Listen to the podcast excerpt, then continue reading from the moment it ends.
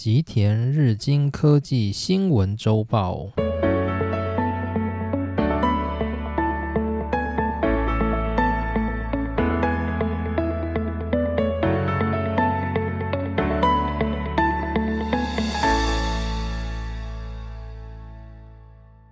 大家好，欢迎来到今天的日经科技新闻周报内容。那其实呢，最近新闻里面没什么特别，我觉得跟半导体相关比较值得介绍的部分。最近比较热门的话题，大概还是晶片短缺的部分。那最近呢，就是已经因为疫情的关系嘛，所以大家都待在家里。待在家里什么事最好呢？当然就是玩电子产品啦。所以疫情期间，半导体就是一个最大赢家。那目前比较重大的话题就包含了像是 iPhone，它将它的出货就是往后推迟，主要是因为就是目前晶片短缺的状况。然后呢，最近日本丰田汽车在四到六月的美国销售排行就是占了首位，然后它的四到六月的净利润也创了历史新高，所以丰田汽车现在是就是整个市场上最受欢迎的一个汽车品牌。那根据七月二十九号丰田所发布的数据显示，从一到六月整个集团的全球销售量同样比去年成长了百分之三十一 percent，那增加到就是五百四十六万台，创了上半年出货的历史新高。那汽车销售以美国为中心的象现象又再次复苏，那也超过德国福斯的四百九十七万辆。那德国福斯它同样也有上涨的趋势，它比去年同期成长了百分之二十八。但目前就发现有一个很重大的隐忧，就是所谓的晶片短缺的问题。因为现在车用电子的晶片依然是持续的短缺，这也导致就是丰田汽车它在备货的情况是明显的不足。所以我们可以观察到，就是丰田汽车它的库存水位一直不断的下降。然后从最近的数据也显示说，丰田汽车在美国每个月的库存周转率原本应该是在三十五 percent 到四十 percent，但最近已经拉高到八十 percent，也就是说在消费者购买汽车要备车的那个期间又被拉长了。那这个问题如果没有办法在短期内被解决，丰田汽车是否还能够继续维持这么高的销售状况，就是一个很大的问题。所以这是主要目前半导体产业在现在这个经济环境的现况。那今天我想讲另外一个我觉得比较有趣的话题。这个新闻是在七月二十九号的。那这一篇的新闻标题是：日本 a r n 研发领先，耗电降至五十分之一。那这篇新闻主要的内容是在讲说，就是 Sony 集团，日本的 Sony 集团，就是它在近年的，就是 a r n 技术开发上，已经突破了就是半导体维系化的极限，实现了不用以前五十分之一的耗电量就可以达到高速操作的效果。那这样的 MRN 将有望可以应用在人工智慧以及无人驾驶的领域之中。好，那这边主要的新闻就到这边。那其他后面就是一些关于历史的介绍。那这里想先跟大家介绍一下 MRN 是什么东西。MRN 就是 Magnetic Random Access Memory 的简称，那中文翻译就叫做磁性随机记忆体。那它主要就是运用磁性材料来达成随机存取记忆体的运作。那 M r a 呢？这个记忆体它主要是非挥发性记忆体，也就是如果你今天存进去之后，你不需要通电，它的记忆也会抹，就会继续保留在里面。那 M r a 的这个磁性材料是怎么一回事呢？它主要就是我们可以想象磁性材料，磁性材料它是有所谓的磁嘛，所以磁就会有北极、南极。如果用简单的方式来想的话，就是有 N 级、S 级这样的分别。那我们可以想象，就是如果我们今天把 S 级定义为是零，就是逻辑零的话。那我们今天把这个词转向，我们就可以定义为是逻辑一这样子的关系。所以，我们利用词的不同的词举的方向，可以去控制这个记忆体是在零还是在一的位置。这个就是主要磁性记忆体的原理。那为什么我今天想要讲磁性记忆体？主要跟我自己的背景有关，因为我目前自己也是在京都大学做博士班的研究。那我主要的研究领域就是自旋电子学。那自旋电子学里面很大的一个部分就是磁性记忆体的研究。好，那我们先看一下，就是这个新闻它后面的一些解释。就是首先呢，这个研究是 Sony 集团它跟日本的东北大学教授远藤哲郎共同进行的。那远藤教授就说，这次的共同开发已经突破了技术难关，也就是说，他们已经可以实践就是以低电力来操作的 M r n 技术。那这样子的话，就是有助于未来 M r n 进入量产的时代。那新闻里面就有提到说，日本东北大学该校校长大野英男教授也因为自旋电子学而被提名为诺贝尔奖候选人。以校长为主导，东北大学从一九九零年代开始引领 M r n 的研究，但由于量产困难，长期以来一直未能达成实用水平。近年来，随着内部结构的改进等普及，终于有了眉目。好，于是我把新闻的内容就停在这边。从这里开始，我要来介绍关于 M r a n 的历史。那主要也因为我自己是在做自旋电子的研究的关系，所以跟这一块算是蛮亲近的。那关于我自己的研究，我等这一个篇章结束之后，我再来做一个简单的介绍。那首先呢，我们先来聊一聊自旋电子。就我们刚刚有听到自旋电子学这一个领域嘛？然后我们又听到 M-RAN 磁性记忆体这个领域，那这两个之间到底有什么关系呢？自旋电子学到底是什么呢？好，首先电子嘛，我们知道，应该说我们知道电荷这种东西，它就有所谓的正负电。那如果你今天是电子空洞的区域，我们就通常叫做正电。所以像半导体里面，我们通常会称那种没有电子的区域。然后它可以进行移动的那个电子空洞的移动，我们会叫做电动，就是 electric hole。那如果今天是电子的话，电子它本身是带负电。所以以电子为出发点的话，有电子就是负电，没有电子就是带正电，这样子算是很合理的解释。那一般我们的电子产品也是用到电子的这两个维度，就是如果今天有电子的话，那它就是带负电；那如果没有电子的话，就是带正电。所以，例如说像我们的记忆体好了，我们记忆体也是透过把电子抓进就是材料里面去改变它材料的，就是。临界电压，然后进而进行所谓的零或者是一的转换。那这是我们一般的记忆体结构。但是啊，我们都知道，就是电子它并不只有电荷这一个自由度，它还有另外一个自由度叫做自旋。那我们有学过就是原子模型嘛？然后我们在原子轨道里面。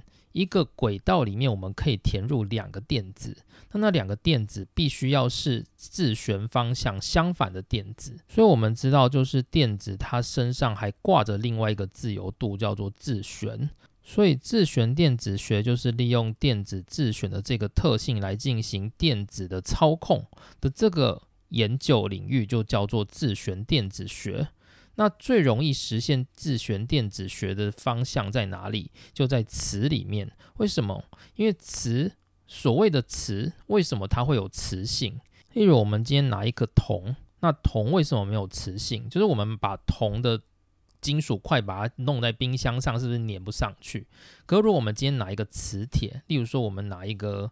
镍的磁铁好了，然后我们把它贴在冰箱上，是粘得上去的。为什么呢？因为某些材料它本身带有磁性，某些材料它是没有磁性的。那这两者有什么差别呢？有磁性的那种材料，它就是在它的电子轨道里面，它有很多的轨道都只有一个方向，同一个方向的自旋的电子存在。而这些同一个方向的自旋的电子集结成这个材料的时候，那就会产生磁性。那例如说像铜这种材料，就是它的轨道几乎都被上自旋跟下自旋两个相反自旋的电子给填满，所以整体来看，这个材料它是没有自旋量的，所以它没有自旋量，它就没有磁性，大概是这样子的概念。所以呢，就是自旋电子学最好的研究领域就在磁上面。好，那接着我们就把整个研究带到 M 润里面好了，所以我们只要知道说 M 润它就是自旋电子学里面的其中一个领域，因为自旋电子它其实不包括就是只是在做磁性记忆体这一方面的研究，它还有其他的领域，例如说像自旋电子它怎么样的去运作，它跟什么材料的接触之后会形成什么样的反应，这些也是自旋电子领域的部分。像我们研究室就有在做，就是超导体。那超导体里面也是有一种，就是透过自旋流的方式去进行传导。那这种方式就是自旋的另一个面向。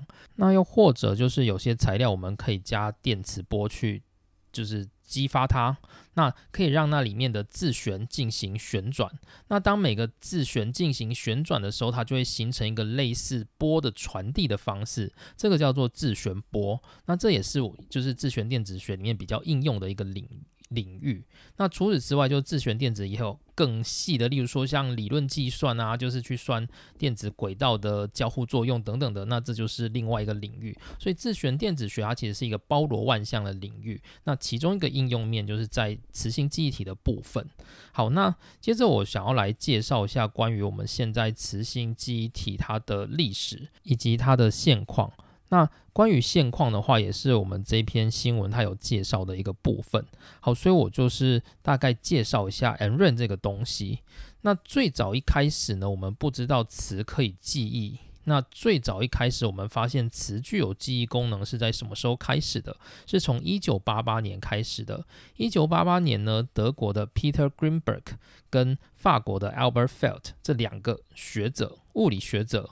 分别就是发现了巨大磁阻这种东西，就是巨大磁阻，就是 Giant Magnetoresistance，我们叫做 GMR，就是它是一个现象。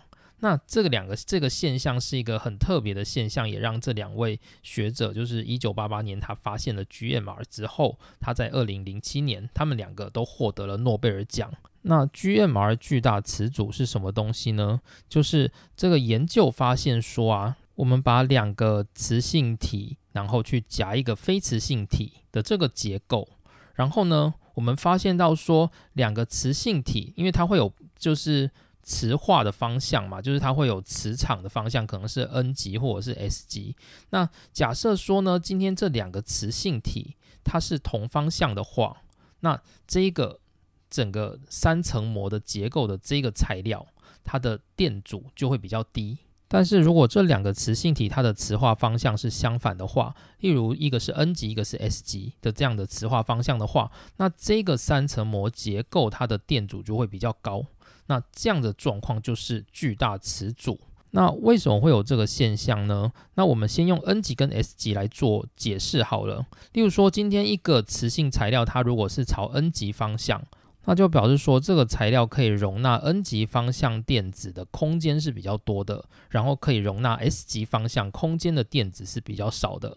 好，那如果今天是朝 S 级方向的磁化方向的话，那就是这个材料它可以容纳的 S 级方向的电子是比较多的，然后可以容纳 N 级方向的电子是比较少的，所以这就。造成了巨大磁阻的效应。好，那我举一个比较生动的例子好了。例如说，我们现在这里有十个人，有七个人我就给他戴 N 的帽子，有三个人我给他戴 S 的帽子，然后我就准备一个 A 区域。A 区域的话，我是让他有十张椅子，有七张是标着 N 的椅子，三张是标着 S 的椅子。那 N 的人他只能坐在 N 的椅子上，S 的人只能坐在 S 的椅子上。好，那接着我又准备一个 B 区域。那 B 区域如果我也准备十张椅子，然后其中也是七张 N、三张 S 的椅子的话，好，那现在我就来玩大风吹。我要大家从 A 区域移动到 B 区域。那这样移动会有困难吗？一定是没有困难吗？因为有七个 N 的人跟三个 S 的人，那他们移动到 B 区域也是刚刚好有七个 N 椅子跟三个 S 椅子，所以他们每个人都会有位置坐，所以他们移动是非常容易的。所以这就可以想成是两个磁性体，它是朝向同样方向的时候，它的电阻是比较低的。但是呢，如果我今天把就是 B 区域的椅子换成是七张 S 三张 N，那会怎么样？那今天我叫那些人就是从 A 移动到 B 的时候，是不是因为 N 的人有七个嘛？但是 N 的椅子现在只剩下三个，那是不是有些人他就移动不过去？那这个结果就造成了，就是如果今天这两个磁性体它是相反的。磁化方向的话，那它的电阻就会变得比较高，所以大概是这样子的关系，我们就可以分出就是高低电子的不同。那这就是巨大磁阻的概念。那巨大磁阻的概念，它最后在一九九四年就被 IBM 用在磁碟机上面。所以我们现在目前所用的这些硬碟，它的读取头都是有巨大磁阻的应用在里面。就是我们的读取头，它可能是某一个磁的方向。那我们的硬碟的磁盘是，就是可能会有 N 方向，可能会有 S 方向。那如果今天读取头假设它是读取头，假设它一直都是 N 方向好了，那它就去读磁盘上面的那些资料嘛。那如果磁盘上的资料它是 N 的话，N 方向的资料对上 N 方向的读取头，那它的电阻是不是比较低？所以我们就知道，诶，这个磁盘上面资料它是 N 方向。好，那如果今天呢，我们把磁头移动到 S 资料上面去，然后 S 的资料对上 N 的读取头，那它的电阻是不是就变高了？所以这时候呢，我们就可以侦测到说，诶，这个磁盘上面的资料是 S，所以就是用这样的方式，我们可以来进行读取，就是这是我们目前在硬碟上面会用到一个巨大磁阻的效应。好，那现在呢，这里插播一下一些比较产业的东西。现在目前呢，硬碟只剩下三大公司，主要就是我之后要去的 Western Digital，就是西部数据公司，还有另外一家是 Seagate，然后另外一家是 Toshiba。目前就这三家。那这三家里面最大的是 Seagate，它是。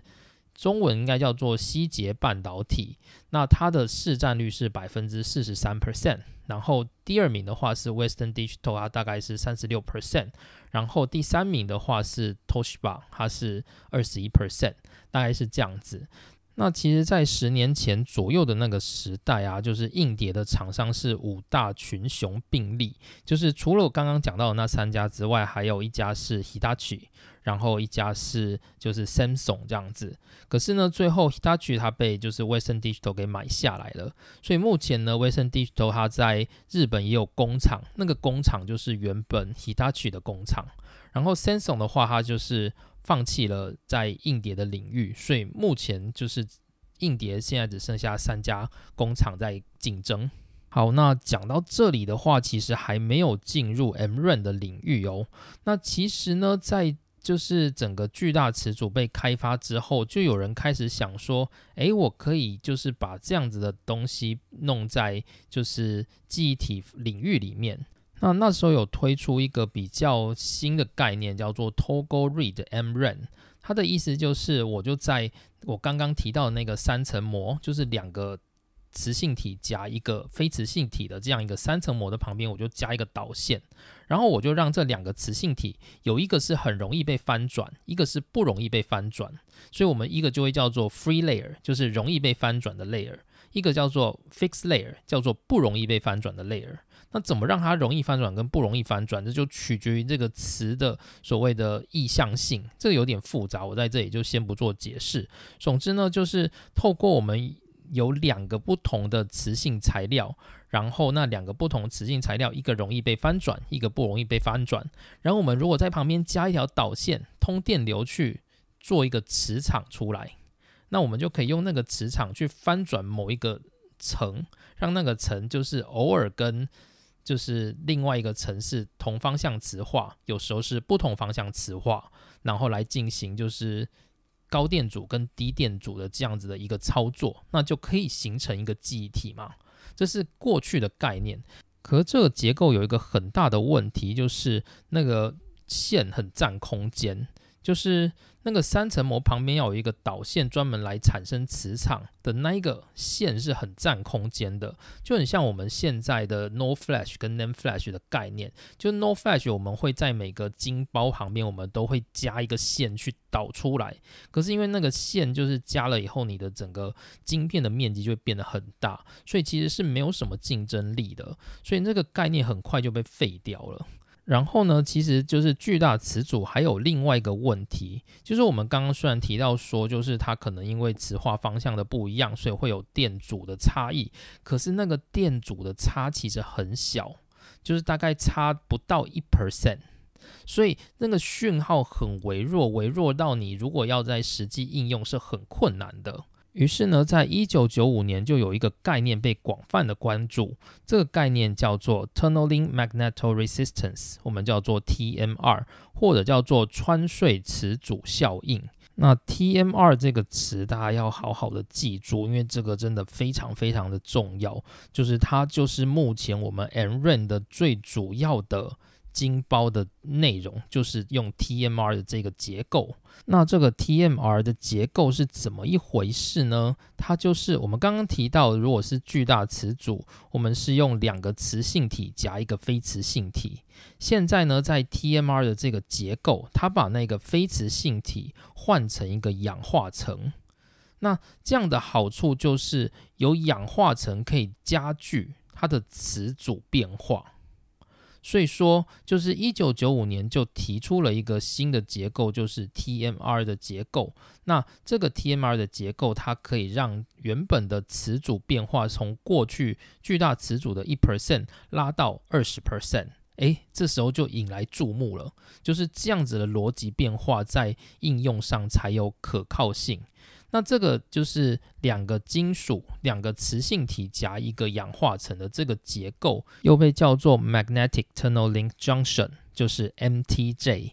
所以说，就是我们目前 n r n 只要讲到 n r n 它里面的架构就是 TMR，就是穿隧磁阻效应。那它的结构名称就叫做 MTJ。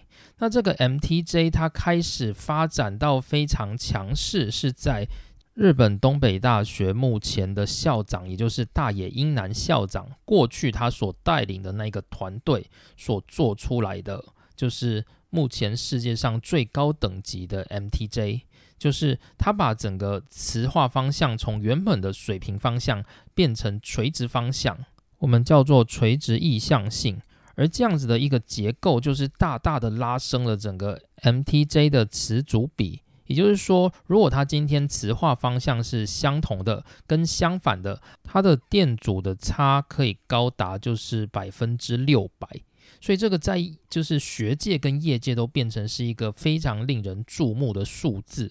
所以从这个时候开始，就是东北大学它就成为了整个 NRAN 的一个先驱的机构。那之后呢，东北大学它就跟很多很多的公司合作，例如说像过去有晶片厂的 NEC 啊，然后到现在就是跟 Sony 合作。那主要就是不断的要把整个就是 MDJ 的结构进行量产这样子。那大野英男教授。其实他除了在就是 MTJ 的这个领域之外，它也是半导体磁性材料的一个就是佼佼者。所以呢，就是大野英男他曾经在就是二零一一年的时候被提名为诺贝尔候选人，就是因为他在整个就是磁性体研究里面的巨大贡献。那当然，最后他并没有得到诺贝尔物理奖，那所以目前就还是在等待这样子。不过，二零一四年的话，就是大野英男教授他也获得了就是诺贝尔物理奖的前哨奖，叫做汤姆森路透引用奖，就是引用桂冠。那这个奖后来现在又换名字啊，它现在叫做科瑞维安引用桂冠奖。那主要是因为就是过去的汤姆森路透公司，它已经被就是科瑞维安给收购的关系，所以奖名就换了。那所以大野英男教授目前也还在等待成为诺贝尔奖得主的一天。那当然，因为大野一男教授他已经变校长了嘛，所以目前他已经没有在做研究。那他研究就丢给就是他过去的子弟兵，也就是目前的深见教授。那深见教授的话，就是一个长得很帅的教授，然后也很有研究能力。就我有去听过就是深见教授的演讲，然后他应该是他的学术介绍，然后他也是就是一个很年轻，然后就是应该可以称得上是日本自选电子学界就是颜值排名前三名的其中一名吧。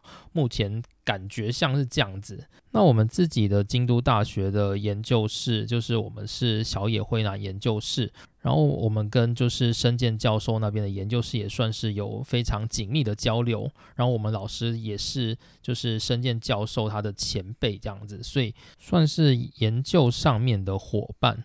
那其实当然，日本除了就是大野英男的旗下的那些过去的研究室以外，当然是以东北大学为自旋电子应用的大宗。但是除此之外，就是在日本的各地啊，像是北海道大学、然后名古屋大学、然后京都大学、大阪大学跟九州大学都有非常多就是自旋电子相关研究的研究室存在。所以自旋电子学在日本算是一个非常非常。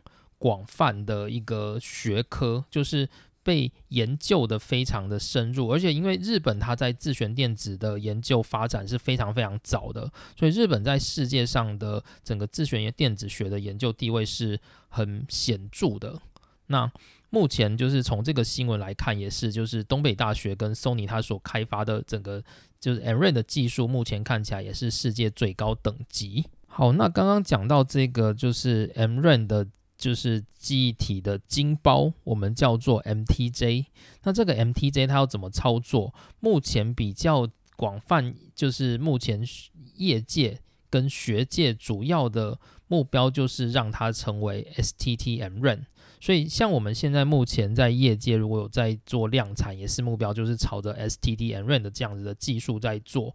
那 STT-MRAM 是什么呢？就是利用 STT 来操作 MTJ 的，就是。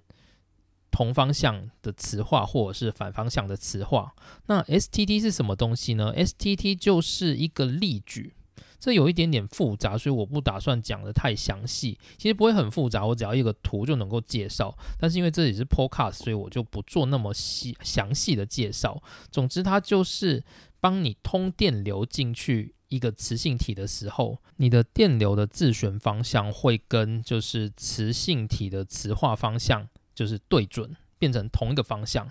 那因为系统它是会遵循所谓的角动量守恒嘛，也就是说你原本的自旋电流的自旋应该是乱七八糟的，可是你今天进入一个磁性体的之后，你竟然变成同一个方向，那表示你中间消失了很多角动量啊。那像那些角动量跑到哪去呢？就通通跑到那些磁性材料的磁化方向上面去了。那这些磁性材料的磁化，因为它接受到就是角动量，那它就可以进行就是 N 级或者是 S 级的转换，大概是这样子的概念。所以它就利用这个方式可以进行电流的操作，那就不用像过去就是我们提到的要加一条线去产生磁场来去就是操作它。我们可以利用一个电流，就是沿着这个 MTJ 穿过去，然后用 STT 去做操作。大概是这个概念，所以我们目前比较主流的就是整个 M Run，就是 S T T M Run，就是没有别的，就是 S T T M Run。那为什么需要 M Run 呢？就是以我们目前的记忆体，难道不可以吗？就是为什么需要 M Run 呢？当然，这是因为过去都一直在探讨说，在后摩尔定律的时代，就是当我们进行制成缩微，缩微到不能再缩的时候，那我们该怎么办呢？所以这时候呢，才会有人提出说，要用 NRAM 它去取代就是目前的记忆体。那主要的一个重点，当然就包含了它比较好缩微，那它缩微之后，它的可靠度也很高，就是以。跟目前的记忆体比起来，就是 NRAM 它的可靠度是很高的。那为什么可靠度很高呢？因为现在目前的记忆体我们都是用电子去操作嘛，所以你就很容易造成晶片的损坏。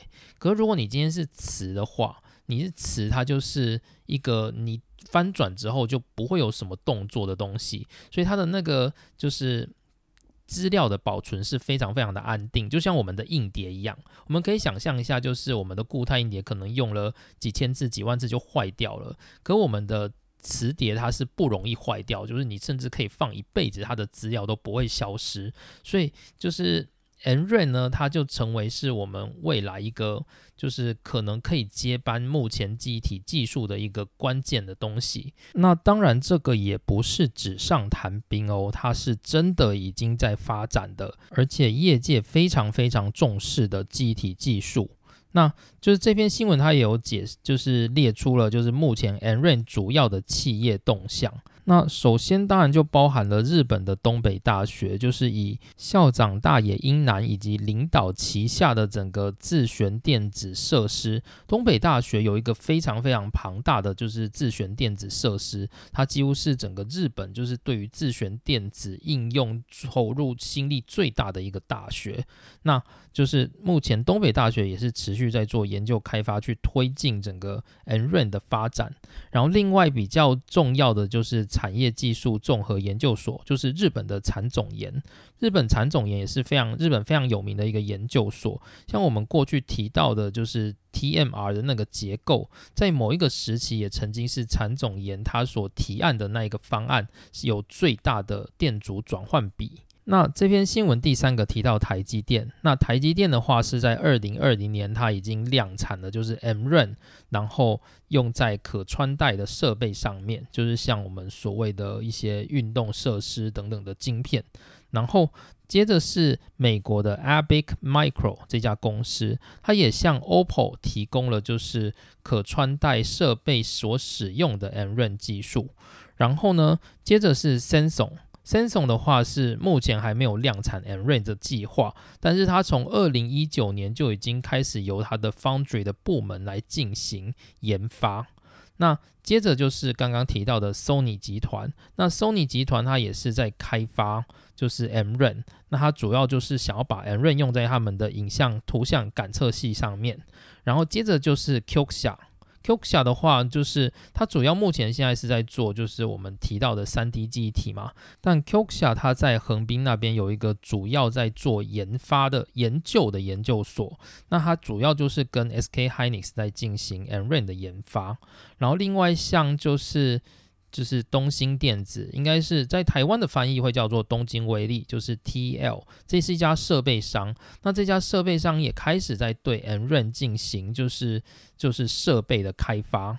然后另外还包括就是日本的爱德万公司，它也在跟东北大学合作进行就是 N r a n 高速测试的系统。那所以，我们就可以发现，整个产官学都开始不断的围绕 M r a n 在进行各种相关的研究跟开发。所以，M r a n 看起来就是慢慢的可以成为即将要被大量量产一个非常有前景的技术领域。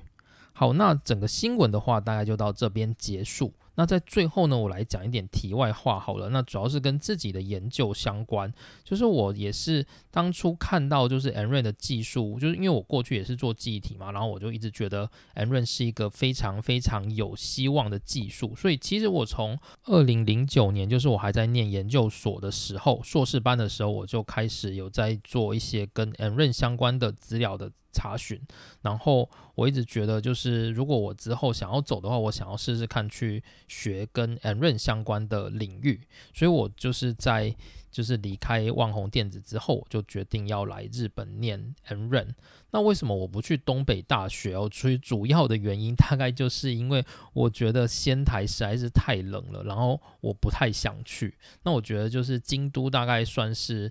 就是因为我们目前的这个研究室也是一个在 N r a n 或者是在自旋电子非常非常有名的领域，而且它主要是应用跟物理都有在做。然后我一直觉得很想要去学关于理学研究的一些内容，就是。我过去所做的训练都是在做一些元件相关的研究，但是我觉得我应该想要去接触看看一些跟理学相关的研究，所以我才会想说，那我选择京都大学的理学研究科的这个实验室。那这个实验室也是日本非常非常有名，然后跟东北大学做强强烈合作的一个研究室。那我们这个研究室它其实跟就是 N r a m 的，就是 MTJ 那些是比较没有关系的。我们这个研究是它主要的发机是在磁壁。那磁壁是什么？就是我们刚刚提到嘛，就是磁它有所谓的 N 级跟 S 级。那在一个大块的材料里面，它不可能所有的区块的所有的电子自旋都是 n 朝向 n 或者是朝向 s，它一定会有一些是 n，有一些是 s，然后甚至有一些是在 s 跟 n 的中间，就是它的自旋方向其实是乱七八糟的。所以在这一个一个不同的就是自旋方向的区块中间，它就会有一个类似墙壁的东西，就是有一个连续的变化面。这个变化面我们就叫做磁壁。那磁壁的话，就是我们这个研究室主要的研过去主要比较丰功伟业都是在磁壁的这个区域。那我们的研究室的话，是在二零零六年，就是以我们研究室的教授为主，首先发现了可以用电流去推动磁壁。那电流可以推动磁壁是什么？就代表我们有机会用在一个线里面。我们在这个线制造一个磁壁，然后我们用电流去推它。那当我们用电流去推它的时候，就等于我们去移动我们存在这个材料里面的资料，大概是这样的概念。所以，二零零八年的话，IBM 就利用了就是电流驱动磁壁的这个技术，也就是我们研究室首先发现的这个技术，然后去。提案了一个新的记忆体，这个记忆体就是磁壁移动记忆体，或者是叫做赛道记忆体 （racetrack memory）。就如果大家去查维基百科，去查赛道记忆体，就一定会有这个选项。所以如果有兴趣的话，就可以研究看看。那之后的话，就是针对磁壁移动记忆体，就是整个研究就如同雨后春笋般的发展。像刚提到，像东北大学的，就是申健教授，或者是其他的教授，其实很多都在做关于磁壁的研究。然后海内外也是很多的关于磁壁的研究。那最终的目标就是要去实现磁壁移动记忆体。那我目前的研究也是在做跟磁壁移动记忆体相关的，那包含就是新型结构的记忆体的提案，然后还有就是做一些像是新型材料的磁磁壁导线里面的磁壁移动的一些物理机制的探讨，这样子。那其实磁壁移动记忆体的话，到底能不能够实现，其实我自己也不知道。但是至少在 NRAM 成为就是世界上。第一个能够站出来跟半导体抗衡的这样子的一个电子产业技术的时候，那自旋电子学等于就是崭露头角了嘛？那未来的话，就是关于在电子自旋电子学的其他领域，像我刚刚提到的磁壁记忆体，都有可能会渐渐的受到重视，也就是产官学全部加入去进行研究的一个领域，也说不定。所以呢，这个未来到底会怎么走，我也不知道。那对我而言的话，目前大概就是以磁壁移动为研究基底，然后我希望我能够顺利毕业，大概就这样子而已。那这就是我今天主要的分享，谢谢大家的收听，我们下次再见，拜拜。